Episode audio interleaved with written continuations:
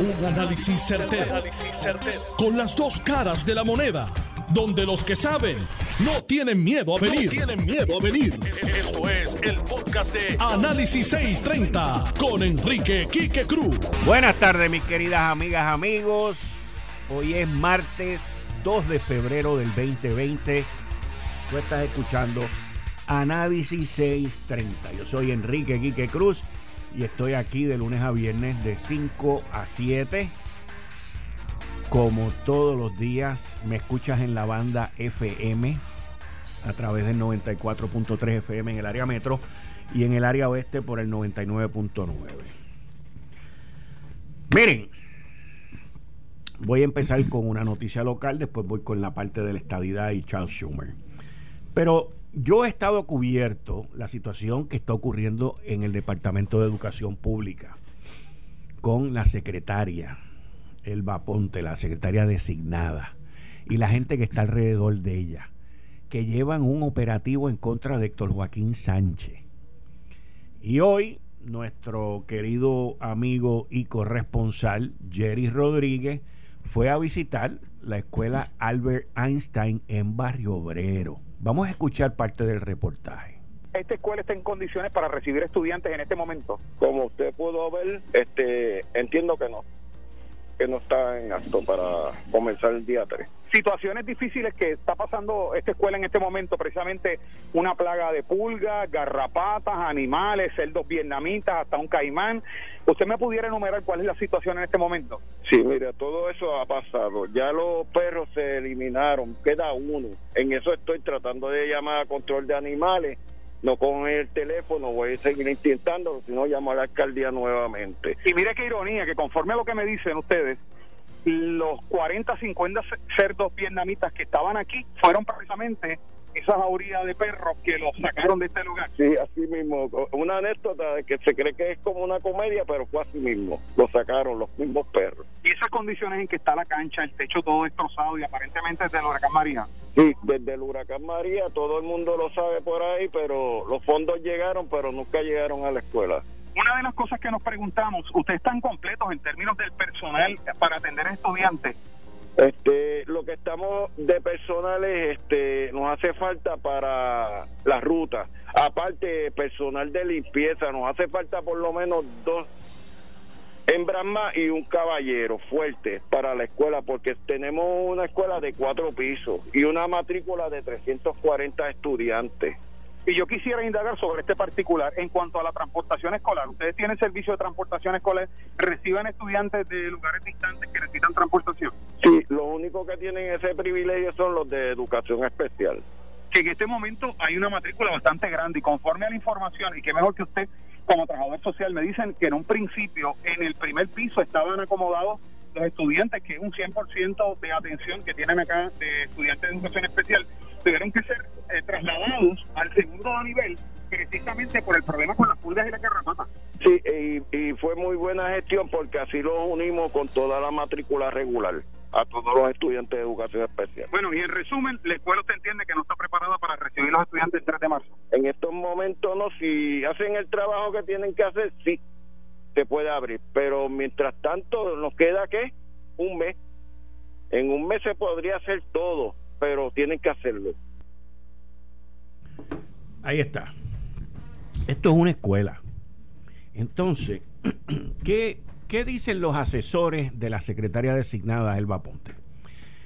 Vamos a investigar, vamos a atacar, vamos detrás de los que hablaron.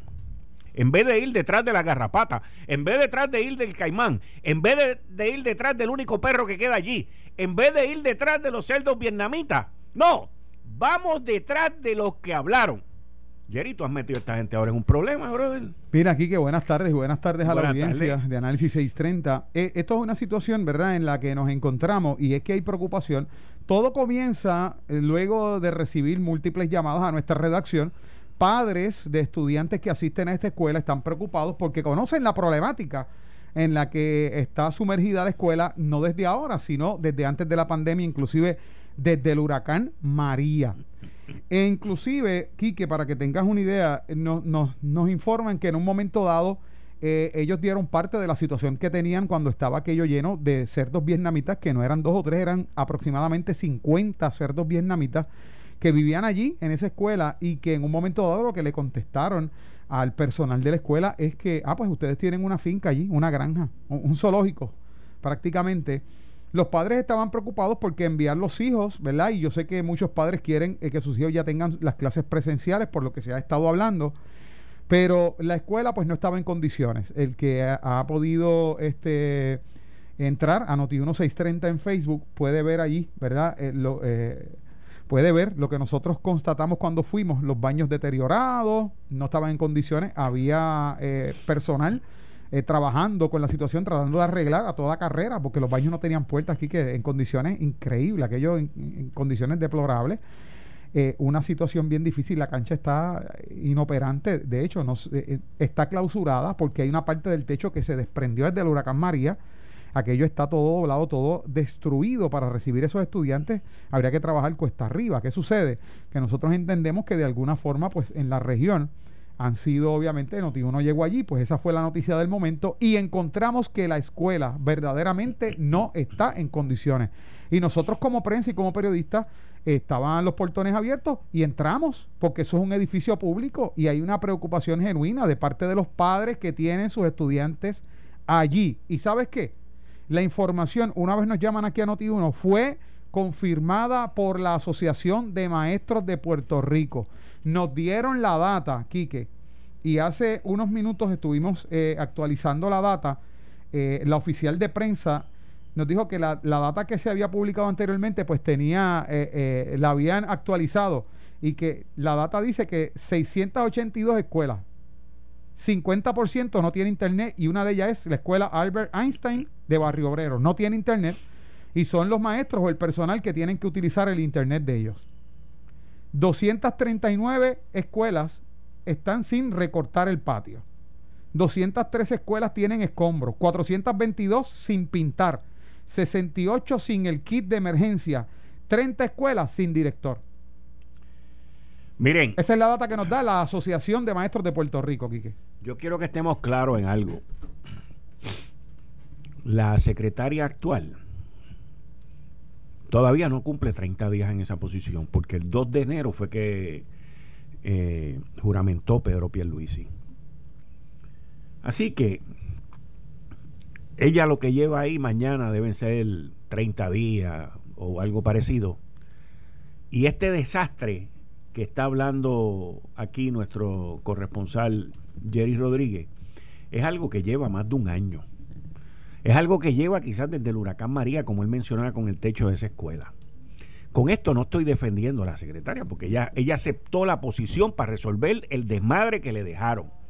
El problema es que todos los cañones están enfilados contra Héctor Joaquín Sánchez y no contra los problemas que hay en el departamento, porque hay personas que tienen intereses económicos, sindicales, creados para que la cosa sea de una manera distinta. Y son gente que están allí, gente que están trabajando allí, gente que permitieron que esto esté como está hoy. La pregunta es, ¿qué va a ser fortaleza? Porque los problemas, como los hijos de uno, crecen. Muchas gracias, Jerry. Claro que sí, gracias a ti, que saludos a la vida. Bueno, hoy sale una grabación de Charles Schumer, que es el líder del Senado, que después de que lo jalaron le pasaron un papelito y le dijeron, mira, se te olvidó Puerto Rico. Él vino y lo mencionó.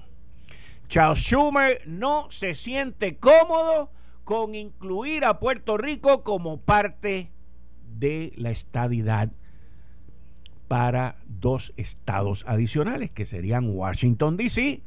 y Puerto Rico. Vamos a escuchar y yo les voy a traducir. Voy a interrumpir cuando él se le olvida decir Puerto Rico. Voy a interrumpir, voy a traducir y vamos a seguir escuchando. Do you believe you can work with Senator McConnell to get things done in the Senate? Uh, Quien le está haciendo la pregunta es el reverendo Al Sharpton, ¿ok? Una persona muy reconocida en Nueva York que está entrevistando al líder de la mayoría en el Senado, Charles Schumer. Or will you constantly be forced to fight against him? Well, Reverend, we have one goal big, bold change in America. We would like the Republicans to join us in some of those things at least, and maybe they will. But we are going to get that change no matter what. We cannot. There is such a demand. Three huge issues we have to do climate, huge issue facing the country, racial and economic inequality, which has gotten worse, not better, which demands change and justice in a big, bold way, and improving our democracy, making D.C. a state, um, uh, automatic voter registration. Miren, el reverendo Al Sharpton le pregunta que si él va a continuar con la agenda, si se va a enfrentar a toda esta situación en el Senado. Y él dice que él como líder de los demócratas va en busca de unos cambios grandes, agresivos. Y dice que la agenda de ellos incluye tres partes. Uno, el clima, la situación del clima en el mundo. Dos, la inequidad racial y económica. Y tres, mejorar nuestra democracia. Y cuando habla de, mejorar nuestra democracia, ah, menciona hacer Estado a la capital de los Estados Unidos, Washington, D.C. Y después entra el registro de los votantes y por ahí va a continuar ahora, pero en la primera no incluye a Puerto Rico. Getting rid of Citizens United, all the things embodied in H.R. 1, which the House passed and McConnell would block up, but we're going to fight to pass it in the Senate. That's why we've made it S1. So climate, racial inequality, economic inequality, and democracy, improving our democracy, letting people vote much more easily, dealing with DC and Puerto Rican statehood, dealing with. En la segunda, cuando hace un resumen de lo que dijo, es que viene e incluye a Puerto Rico. Si usted mira el video, se da cuenta que alguien le pasa un papelito que lo jala y le dice, mira, brother, se te olvidó Puerto Rico. Él habla de mejorar la democracia, de que los, los, votantes se puedan registrar de una manera más fácil, de que haya más participación. Él habla de ir en contra de Citizens United, que esa es la demanda que se ganaron, que ganaron hace ya creo que como 7 u 8 años. Podemos hablar ahorita con John Mott sobre eso donde permite las mega donaciones y que los republicanos se han jactado con esa parte también, pero los demócratas ya aprendieron su estilo también. La realidad de todo esto, mis queridas amigas amigos, es que en mi opinión, y no quiero ser pesimista, ustedes saben que yo soy muy optimista, porque mañana siempre va a ser mejor que hoy, pero este señor en ocasiones anteriores nos ha dejado con la bicicleta rota.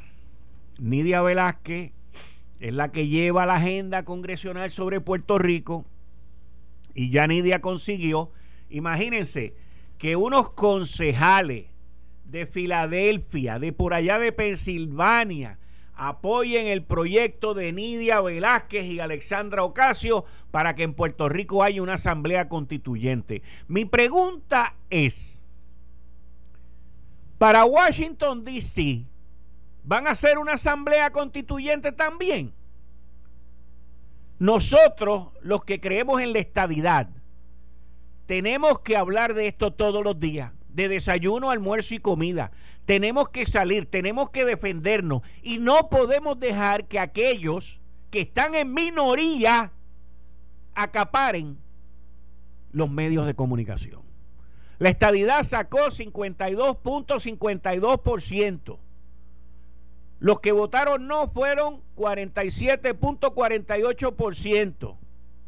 Hay una minoría firme por encima de los votos totales sumados del proyecto Dignidad, del Partido Independentista Puertorriqueño, del Movimiento Victoria Ciudadana e inclusive del 50% de los que votaron por el Partido, Partido Popular Democrático. Ya no sé ni el nombre de esa gente que no saben ellos mismos lo que son. Entonces, rápido salen ellos por allá. Charles Schumer dijo eso. Los concejales de Filadelfia quieren lo que diga Nidia Velázquez y Alexandro Ocasio. Por allá sale Aníbal Acevedo Vilá y escribe una columna que sale en el Miami Herald diciendo, no, no, no, no, no, la estadidad no es la única opción y van a seguir saliendo por ahí. Pero nosotros que tenemos a un gobernador estadista, a una comisionada residente estadista y a dos senadores republicanos en la Florida que apoyan la estadidad, como lo son Marco Rubio y Rick Scott, tenemos que dejarnos oír. Somos mayoría y parecemos una tímida minoría. Eso no puede continuar así. El Partido Demócrata aquí, Charlie Rodríguez, el Partido Republicano aquí. Señores, esto es bien sencillo. La guerra es incansable. La lucha, la batalla por la estadidad comenzó. Y nosotros no podemos permitir que una microminoría acapare porque nosotros vamos en contra de los medios. Nosotros estamos en contra de los principales medios de comunicación de Puerto Rico, señores. Vamos a estar claros de eso. Y nosotros tenemos que dejar oírnos. Tenemos que ser estratégicos. Tenemos que adelantarnos un paso adelante cuando ellos vengan a recibirlos y darles la bienvenida. No que ellos nos estén madrugando a nosotros. No me traten de callar la boca porque ya Biden dijo que va a mandar más chavos y van y nos van a callar la boca con billetes. No, no y no. De eso no se trata. De dinero no se trata. Ya tenemos el dinero. Aquí lo que se trata es de la igualdad. Lo que estaba hablando mi querida amiga Zulma Rosario en el programa anterior a las 4 de la tarde sin atadura, que está buenísimo el programa. Igualdad. El caso de Baello, el SSI, el Child Credit, el dinero de Medicare. Mírelo ahí. Los otros días el gobernador Pedro Pierluisi una pronta recuperación y que dé negativo, al igual que Miguel Romero, que está sintomático también. Pero eso no debe de parar, ese, es un tiempo que ellos tienen ahora de pensar cómo van a mover la rueda más rápido que los que están en contra de la estadidad, que son una minoría y se oyen más que la mayoría. Tenemos que mover esto y tenemos que ser estratégicos. Tenemos que ser asertivos tenemos que cubrir los medios aquí y allá. Alguien tiene que contestarle esa columna en el Miami Herald a Aníbal. Aquí no queremos la independencia. Ellos sí quieren la independencia a como dé lugar porque saben que el Estado Libre Asociado está muerto. Deceased. Dead. Cremated. Ellos lo saben. Ellos mismos lo hicieron. No tienen alternativa, es estadidad o independencia. Señores, llegó el momento de la verdad. Llegó el momento de la verdad. Llegó el momento en donde no nos podemos distraer. Llegó el momento en que los niños se separan de los hombres o las niñas de las damas o como usted lo quiera poner pero llegó lo que se conoce como The Moment of Truth. Hay un libro que se llama así, yo me lo he leído varias ocasiones, que se llama El momento de la verdad. Cuando llega el momento de la verdad, tú la tienes de frente y tú o la agarras o la dejas ir. Ya nos pasó una vez con el renunciante Ricardo Rosselló, que Donald Trump le dijo, yo te doy la estadidad si tú me das, consigues dos senadores republicanos. Y el tipo se le fue se le fue. No estaba listo para el momento de la verdad.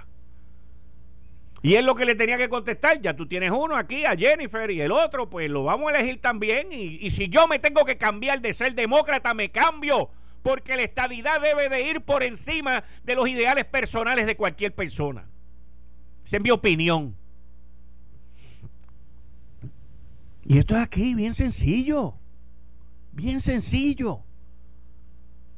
Si un presidente te dice, vamos para adelante, ¿tú te vas a chantar y le vas a coger miedo al bulto? No. Y quiero que tengan claro. Quiero que tengan claro. Yo dije en este programa hace una semana que yo entendía que en la elección especial esa que van a hacer en mayo, para escoger a los que van a, a luchar allá por la estadidad, que yo entendía, que yo analizaba, que mi opinión era de que Ricardo Rosselló podía salir electo ahí. Y tampoco dudaría que su esposa también, Beatriz Rosselló, puedan salir electos. Serían los más votos que sacarían, by the way, en writing. Y no tengo problema con eso. No tengo ningún problema con eso, porque por algún lado se van a, entrar. Eso, yo, eso no es el issue aquí. El issue es que tienen que estar preparados.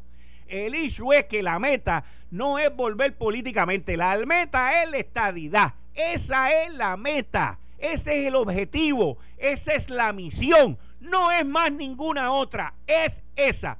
Cumplan con eso y hablamos del resto. Eh, estás escuchando el podcast de Noti1. Análisis 630 con Enrique Quique Cruz. Buenas tardes, mis queridas amigas, amigos. Bienvenidos aquí una vez más de nuevo aquí en Análisis 630. Hoy martes 2 de febrero. Yo soy Enrique Quique Cruz y estoy aquí de lunes a viernes de 5 a 7 por Noti1 630 AM. Miren, todos los martes estamos aquí con John Mott, licenciado John Mott, en la sección Ley Promesa 630. Ya lo tenemos en línea. Buenas tardes, John. Bienvenido, como siempre, todos los martes aquí. Ah, gracias por traerme. John. Dime. Charles Schumer.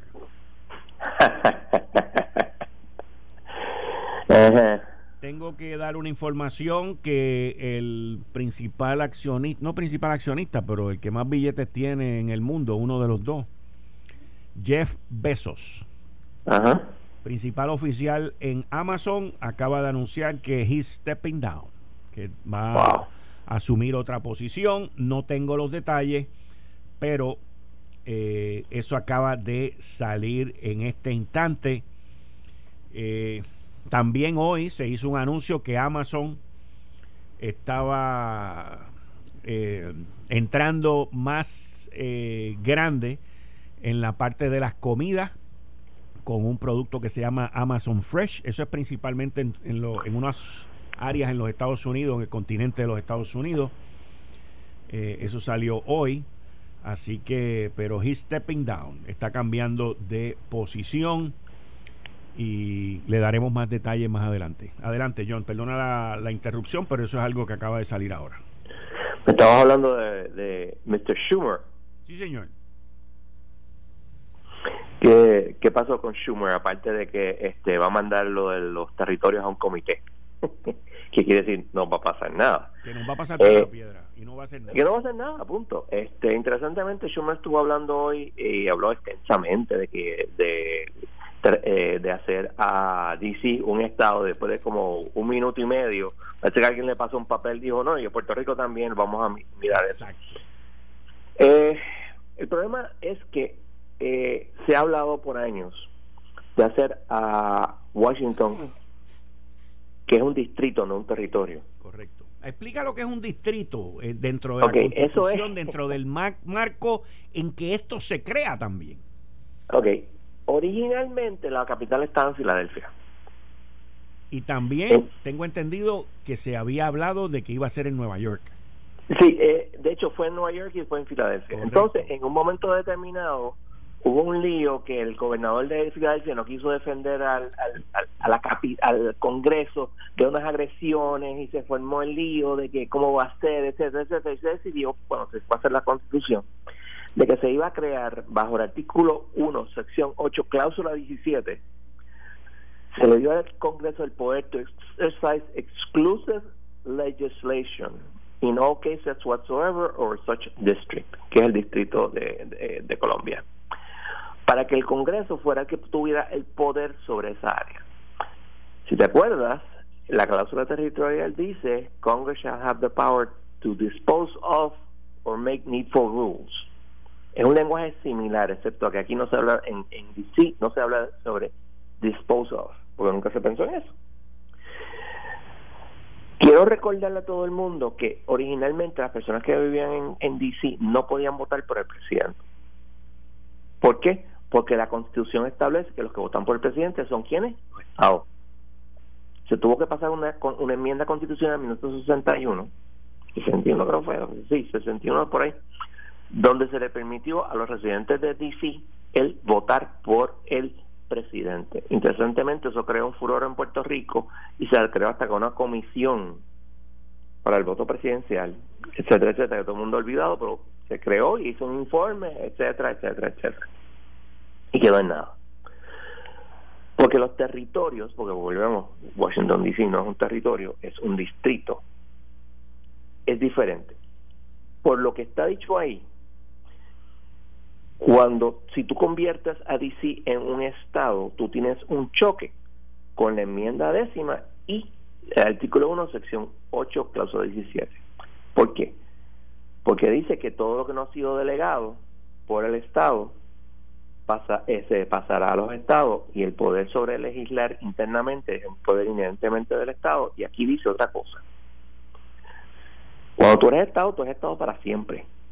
Eso lo dijo la guerra civil y más importante en términos legales, un caso que se llama Texas versus White de 1867. O sea, tú no puedes hacer a, a, a DC un territorio, digo, pero un estado, a menos que tú enmiendes la constitución y tú elimines esto. ¿Ok? Como eso no se, eso tarda un montón de tiempo, es bien difícil que tú lo hagas. Pero obviamente los demócratas para mantener a DC votando demócrata, que es muy difícil que no vaya a votar demócrata por razones este, étnicas, pues es así. Puerto Rico es diferente, Puerto Rico es un territorio. Incorporado o no incorporado, eso es irrelevante. Porque pues, el, el, si, te, si te vas a tragar la, la teoría de incorporación, de todas maneras el Congreso lo puede incorporar cuando le dé la gana y convertirlo en Estado cuando le dé la gana. Porque el, el Congreso tiene el poder, sin olvidar que cualquier ley del Congreso tiene que ser firmada por el presidente. Todas las veces que ha habido un eh, acta de admisión, se firma por el presidente, que el presidente tiene que, que votar a favor. Así que tú no puedes hacer a DC un Estado así porque así y obviamente pues ya viste a Schumer echando para atrás este en ocasiones el, el hace par de sábados Cory Booker también dijo aquí no hay votos para hacer Puerto Rico un estado etcétera etcétera. Pero más importante que eso es que nuestro amigo Biden le pidió al Tribunal Supremo de los Estados Unidos por favor en estos dos casos uno es el de la eh, pared del muro de, de de Trump fronterizo y otro sobre un caso sobre asilos políticos, etcétera, pidió al Tribunal Supremo que detuviera el, el, argumento oral. Sin embargo, no ha pedido que retirar la petición de certiorari en caso de Baello, que lo puede hacer todavía porque el caso no ha pasado a conferencia todavía, voy yo cheque. Lo cual te quiere decir que parece que Biden no nos tiene a nosotros en ninguna de, con ninguna importancia porque eso conllevaría un montón de dinero para Puerto Rico y él puede a su vez retirar la apelación que hay en el primer circuito pidiendo una desestimación con prejuicio y en mi caso que todavía está en distrito podría ser un, un consent decree y él, dice pues yo consiento que este, el tribunal imita una orden de esta manera pero no lo ha hecho ¿por porque no le da la gana, porque para él nosotros no somos importantes. Esa es la realidad. Y volvemos entonces a que nos siguen bailando y nosotros mareándonos. Porque lo importante es que en el en enero eh, la elección de Georgia la ganaron los demócratas y no nos necesitan como un estado adicional para tener el control sobre el, Congreso.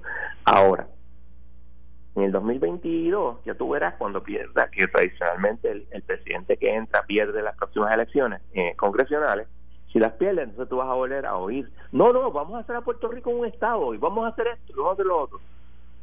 Y pues, seguiremos en este asunto, seguiremos informando, como dicen por ahí. Pero el problema es que, ok, vamos a decir que lo que tú estás diciendo sobre Georgia y, y, el Senado y todo eso, pues es, es, es as it is, es como es. Pero como quiera que sea, están en un empate. Tú quieres sumar, tú no quieres restar. Sí, pero mira de esta manera. Entonces, tú espérate, espérate, espérate, Entonces, cuando venga la elección que van a perder el Senado, pues vas a estar en desventaja, no vas a poder pasar nada. Vas a tener que hacer horse trading Pero míralo de otro punto de vista. Mañana tú haces a, a DC y haces a, ¿cómo se llama? a Puerto Rico Estado. Pero para DC me dijiste que había que hacer una enmienda constitucional. Sí, sí, pero asumo que yo estoy equivocado y hacer un... Tran, fíjate de eso. Okay. De todas maneras, le faltan seis votos para cambiarlo de los 60. ¿Entiendes? El, la, la parte que es lo del filibusterismo. Exacto. Se está hablando mucho del filibusterismo y tengo, quiero recordarle a todo el mundo, el filibusterismo no se hace todo el tiempo. Es de vez en cuando. Y cada vez que tú amenazas que lo vas a hacer, también el que está en mayoría te dice, ok, no hay problema, yo te cambio las reglas mañana. Y eso fue lo que hizo McConnell cuando los demócratas empezaron a, decir que iban a ser filibusteros sobre, creo que era sobre Connie, eh, Barrett Connie, Connie, Barrett, perdón. Y se callaron enseguida. Porque todo el mundo, todo, a dos partidos les gusta tener eso como un last resort, pero no se hace todo el tiempo. Así que el, el hacer a Puerto Rico Estado en este momento no es tan importante, pero podría hacerlo en el 2022. Digo, 23, porque obviamente sería con el próximo Congreso. John, eh, vamos a seguir platicando sobre estos temas. Quiero ahora entrar en el de la ley 22. Este, ah, ley, 20, ah, sí, ley 2022, sí. La ley 2022 y el IRS, pero estoy esperando una llamada de Manuel Sidre que puede ser que entre en algún momento. Ok. Pues mira, este, yo creo que lo de la ley 2022 la debes hablar con él. Bien importante, deberíamos hablar de las cartas de la Junta. Las cartas de la Junta, pues dale. Ok. La primera carta importante de la Junta que mandaron el viernes pasado es uno que habla sobre la Autoridad de Energía Eléctrica y no es lo que dice, porque lo que hacen es básicamente repetir lo que la ley de que pasaron en el 2019 o 17 o whatever sobre eh, la venta de la, de la autoridad. Es que, y te voy a leer en la página 2, la transformación del sistema energético de la isla ha tomado un paso al frente a través de la ejecución del acuerdo con Luma. Esto es otra prueba más que toda esa basura que están hablando un montón de gente, vamos a revisar Luma, vamos a revisar esto, vamos a es eso solamente basura y habladuría. La Junta no va a permitir que ese, ese contrato se cancele. Enmendarlo en acuerdo entre las partes, ellos no van a decir mucho, pero en cancelarlo, forget about it. Ellos entienden que eso es un, y se lo han dicho a, la juez Swain en más de una ocasión, esto es un paso de avance, esto es uno de los grandes logros que hemos logrado y no lo van a permitir. Esa es la realidad. Eso es así. Otra cosa bien importante, que es, positivo, le permitieron el aumento de los 125 dólares a los bomberos, que es un paso de avance, definitivamente, pero hay una un tranque con la el PC PDLAC 120, que es lo que llaman el retiro digno. Pero quiero hacer hincapié en una cosa, esto no es una ley de retiro digno, per se. Yo me tomé la, la, la libertad de buscar la ley. En la política pública, artículo 2.01, te dice, la vez, expresar el más absoluto y enérgico rechazo a cualquier plan de ajuste o acuerdo de reestructuración que reduzca, perjudique, amenace, subordine o empeore las posiciones, etcétera, de los beneficios de los pensionados. So far, so good definir como inviable y rechazar absolutamente cualquier plan de ajuste que produzca una reestructuración insostenible de los bonos de Puerto Rico, sus corporaciones públicas y, y que no evite un segundo evento. ¿cómo, cómo, tú vas a hacer eso? tú no, número uno, Puerto Rico no tiene ni, ni, voz ni voto en cómo se hace plan de ajuste. Sección 312 de promesa se le da ese poder exclusivo a la Junta. Eso es número uno. Número dos, Puerto Rico está en las negociaciones, eso no hay duda. Pero la legislatura presentar esto, obviamente mis diarios pegó el grito en el cielo. Y les digo, in no uncertain words, que esta ley no va para ninguna parte. Y esto que estamos hablando de un proyecto de ley. Pero esto es parte de la actitud de algunos políticos, porque esto es un proyecto eh, por petición, pero ahí tiene 35 sponsors de, de todos los partidos. Y esto es otro ejemplo de la irresponsabilidad de hablar para la grada. En vez de sentarte y decir, mira, yo te, yo te apruebo el plan de ajuste, pero me tienes que cambiar estas cositas. déjense de estupidez. Esto no ayuda en nada. Ok. Tengo a, al secretario de Desarrollo Económico, no te me vayas, John. Manuel Sidre. Manolo, ¿cómo estás? Bienvenido a Análisis 630. Muchas gracias. Saludos, Quique. Saludos a ti y a todos los amigos de Noti 630. Saludos. Muchas gracias por, por la llamada. Eh, estoy interesado en tus comentarios hoy sobre el impuesto de inventario y las propuestas que ustedes están trabajando, que te comprometiste a presentar este resultados viables, opciones viables. Esto es un escollo que tú lo vienes peleando, lo vienes luchando, lo vienes eh, trayendo a la luz pública con tu, cuando estuviste aquí en Noti1 y en todos los medios, pero la realidad ahora, hoy en día, con esto de la pandemia, se ha puesto inclusive peor, porque la gente tiene que seguir pagando por el impuesto eh, cuando los comercios están cerrados. Mira, aquí que el, el, el tema del impuesto al inventario cobra connotación en estos tiempos, no necesariamente dentro de esa realidad que tú mencionas. Tengo un inventario en una tienda cerrada que tengo que pagar aunque no lo venda. Correcto. Eso sin duda alguna, pero cobra aún mayor relevancia cuando miramos los miles y miles de millones de pesos que van a venir a Puerto Rico para, para la revitalización del país y la necesidad de que el supply chain esté como tiene que estar. Así que si nosotros por un lado estamos hablando de que tenemos un dinero federal que está, va a estar disponible y si al otro lado de la ecuación tenemos dudas de que el, comerciante no, no, no traiga los abatos necesarios para no tener que pagar el impuesto alimentario, pues obviamente vamos a tener una crisis de supply chain que a quien finalmente afecte sea al, a Puerto Rico, porque primero porque los proyectos no se van a poder atender a la, a la premura que merecen y segundo que nos corremos el gran riesgo de que por, por dilación a los proyectos los dineros se tengan que devolver al gobierno federal.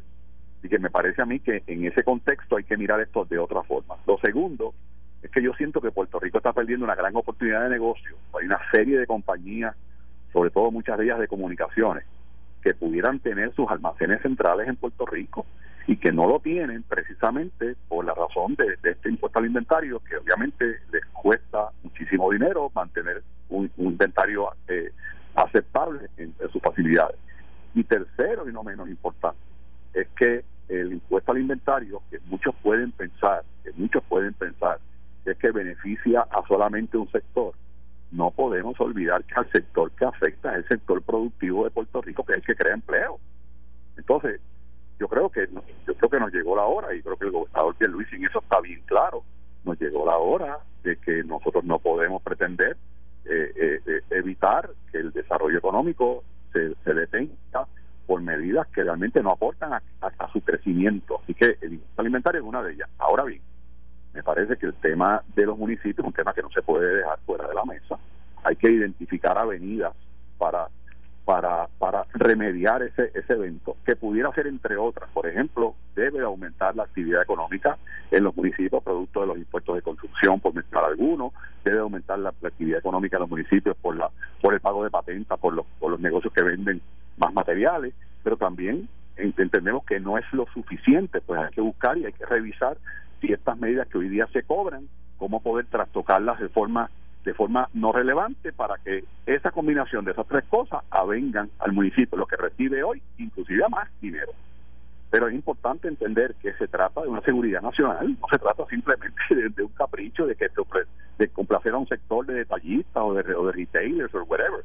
Se trata de que a Puerto Rico se espera que en los próximos cuatro años entren sobre 80 mil millones de pesos y si no tenemos el supply chain para hacer los trabajos, pues obviamente vamos a tener problemas. Así que el, impuesto alimentario hay que buscar la forma de sustituirlo. Palabra que no me gusta, porque yo creo en eliminar impuestos, no en sustituir, sustituir impuestos, pero en esta, en esta emergencia nacional y atendiendo con responsabilidad la, la salud y bienestar de los municipios, que es la intención del señor gobernador, pues tenemos que entonces buscar la forma de cómo garantizamos que esos dineros sigan llegando a los municipios, pero que a la misma vez no penalice el sector productivo del país y evitar que el supply chain sea un evento catastrófico en la adquisición de bienes federales. Hoy es 2 de febrero y tú entiendes que de aquí a los próximos 25, 26 días ya tú puedes tener la parte legislativa y la parte económica de por lo menos presentar distintas opciones viables. No, yo tengo certeza de que yo en 25 días o menos yo puedo tener un proyecto y ponérselo en la mano al, al, al, secretario de Estado, que fue, lo, fue la orden que se me dio en el día de hoy, para que el secretario de Estado, junto con el concilio de recuperación, pasen revisión sobre el mismo y se pueda presentar un proyecto justo para los municipios, justo para el empresario y sobre todo que pueda atender la necesidad de, materiales que requiere el país ante una cantidad de fondos federales que vienen precisamente a recuperar. Y no quiero olvidar, y que aprovechar tu espacio para, para recordarle la importancia de la mano de obra. Tenemos ahora mismo una tormenta perfecta.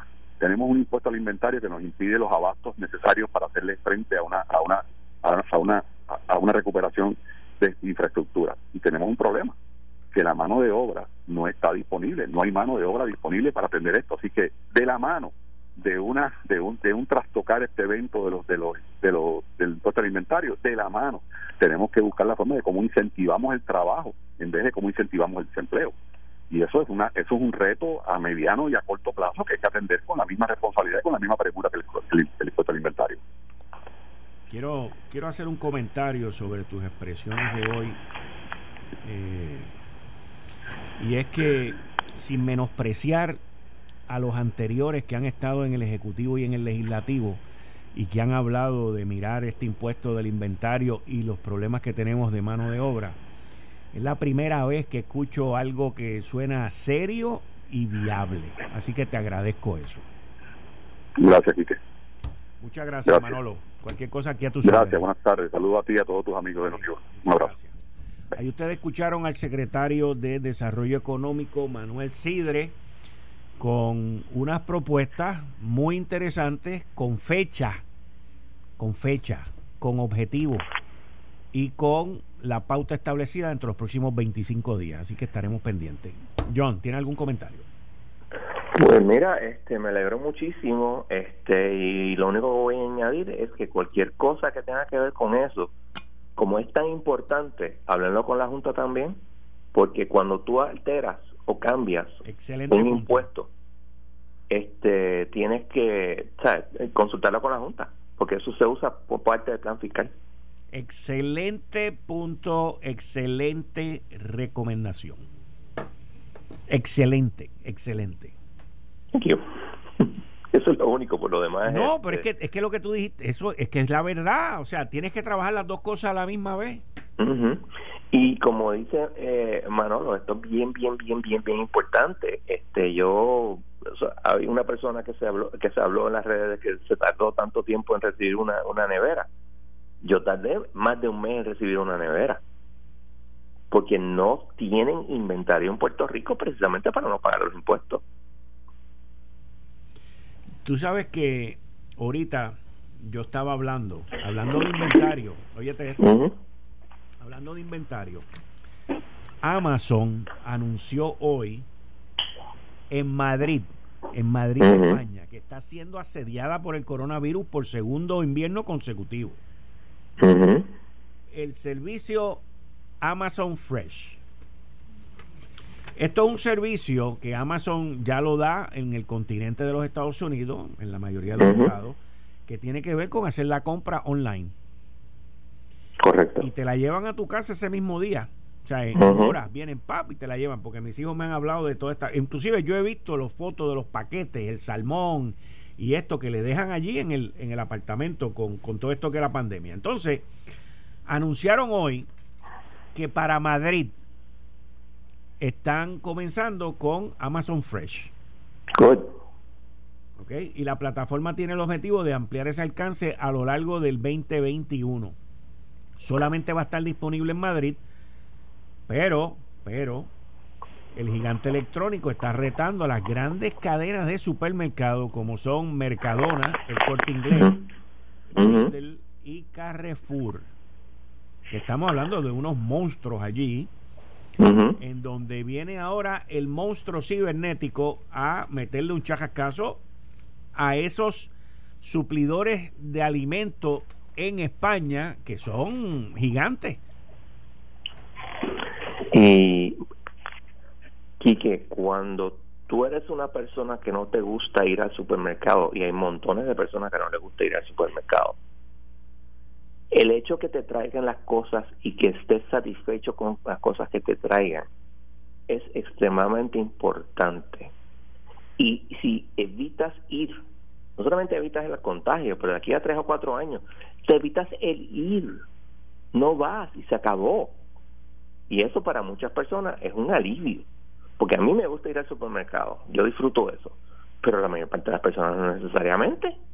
Y eso es una, y yo, yo conozco personas que, que reciben eso y es un, es buenísimo, es cuando lo hago aquí en Puerto Rico y me es un alivio. Lo que pasa es que aquí pues tú haces la orden y puedes tardar, en una ocasión me tardó dos semanas en llegar la compra. No. Sí, sí. Claro, fue al principio del, del, de la pandemia, pero de todas maneras te tarda dos o tres días en lo que en lo que te dicen te voy a hacer el delivery. Ay, Dios mío. Sí, porque a veces uno está ocupado. Sí, esta gente esta gente viene agresivo alrededor del mundo. Alrededor pues claro, lo que pasa es que nosotros no somos suficientemente grandes. Sí, para tener el, ¿cómo se llama? Eso tiene un nombre. El, ah, se me acaba de olvidar el... Whatever. No tenemos el, tamaño para eso. Pero, pero, en ciertos lugares en US eso es el palo. Tengo una, una amiga en, en Seattle que eso adora ese sistema. Le encanta. Y pues mira, te ahorras un montón de tiempo. Las madres solteras, que están siempre dividiéndose en 20 para poder crear con los hijos, con la casa, con todo. Pues mira, en vez de tener que ir al supermercado, estar una hora con los nenes ahí, pues no muy contentos, pues lo ordenas todo. Siempre y cuando lo que te traigan es lo bueno. Eso es otro problema. Eso, eso es algo que que tienes razón porque la gente busca calidad y nosotros al no producir, vivir en una isla, pues en ocasiones lo que recibimos pues no es de la, de la suprema calidad. O sea, cuando tú vas, aunque yo soy fanático de uno aquí en Puerto Rico que siempre me da muy buena calidad, principalmente en las carnes, este, y yo voy allí porque tiene muy buena calidad, pero en, en otras áreas pues uno va a otro sitio y no encuentra lo mismo. Mira el produce yo recuerdo ahí es donde ahí es donde principalmente uno ve esa, eso que tú estás diciendo. Yo recuerdo una vez yo estaba en ¿dónde era que estaba? en Saint Martin. Y veo unos tomates preciosos. Y le pregunto a la muchacha y de dónde y eso los tienen ustedes de aquí y me dicen no lo traemos de Puerto Rico por avión. Yo, yo nunca veo estos tomates en Puerto Rico. Ah, esa eso esa parte fíjate eso yo lo entiendo. Porque si yo los puedo vender cada tomate a 5 pesos en San Martín, ¿para qué te lo va a vender a ti a peso? Exactamente, porque también hay otra cosa. Aquí hay personas como tú y como yo y varios otros más que, entendemos la importancia de la calidad, pero aquí hay personas que tú le dices un precio y dices, ay, debes estar millonario. En una ocasión yo le, hice, unos, eh, me pidieron un, quote para un trabajo, una persona que yo conocí hace muchos años, y le di el quote me dijo, ay, eso es carísimo, tú debes estar millonario. Y eso fue hace un montón de años porque no ven la importancia de la calidad del trabajo y que la calidad cuesta. Así mismo es, así mismo es. Sea tomates, sea servicios legales o sea una nevera, la calidad cuesta. Y lo barato, lo barato sale caro. Y lo barato sale caro. Licenciado John Mott, muchas gracias. Hasta el próximo. No hay problema. Esto fue el, podcast de Notiuno. Análisis 630 con Enrique Quique Cruz. Dale play a tu podcast favorito a través de Apple Podcasts, Spotify, Google Podcasts, Stitcher y notiuno.com.